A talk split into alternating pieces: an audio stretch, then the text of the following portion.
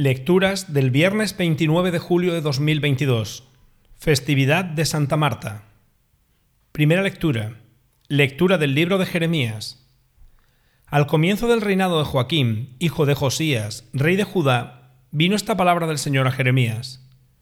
Así dice el Señor, ponte en el atrio del templo y di a todos los ciudadanos de Judá que entren en el templo para adorar.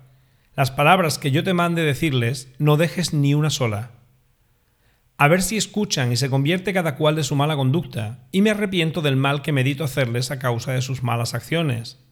Les dirás, así dice el Señor, si no me obedecéis, cumpliendo la ley que os di en vuestra presencia, y escuchando las palabras de mis siervos, los profetas, que os enviaba sin cesar, y vosotros no escuchabais, entonces trataré a este templo como al de Silo, y a esta ciudad la haré fórmula de maldición para todos los pueblos de la tierra los profetas, los sacerdotes y el pueblo oyeron a Jeremías decir estas palabras en el templo del Señor.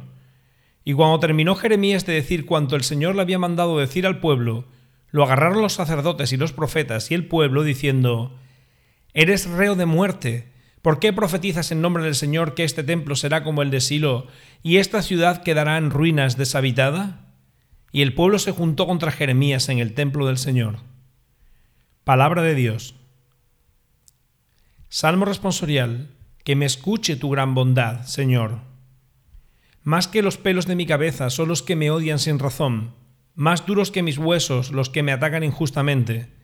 ¿Es que voy a devolver lo que no he robado? Por ti he aguantado afrentas, la vergüenza cubrió mi rostro. Soy un extraño para mis hermanos, un extranjero para los hijos de mi madre, porque me devora el celo de tu templo y las afrentas con que te afrentan caen sobre mí. Pero mi oración se dirige a ti, Dios mío, el día de tu favor, que me escuche tu gran bondad, que tu fidelidad me ayude. Que me escuche tu gran bondad, Señor. Evangelio. Lectura del Santo Evangelio según San Mateo. En aquel tiempo fue Jesús a su ciudad y se puso a enseñar en la sinagoga. La gente decía admirada, ¿De dónde saca éste esa sabiduría y esos milagros? ¿No es el hijo del carpintero?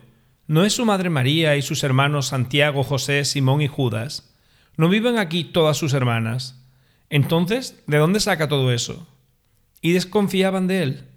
Jesús les dijo, Solo en su tierra y en su casa desprecian a un profeta. Y no hizo allí muchos milagros porque les faltaba fe.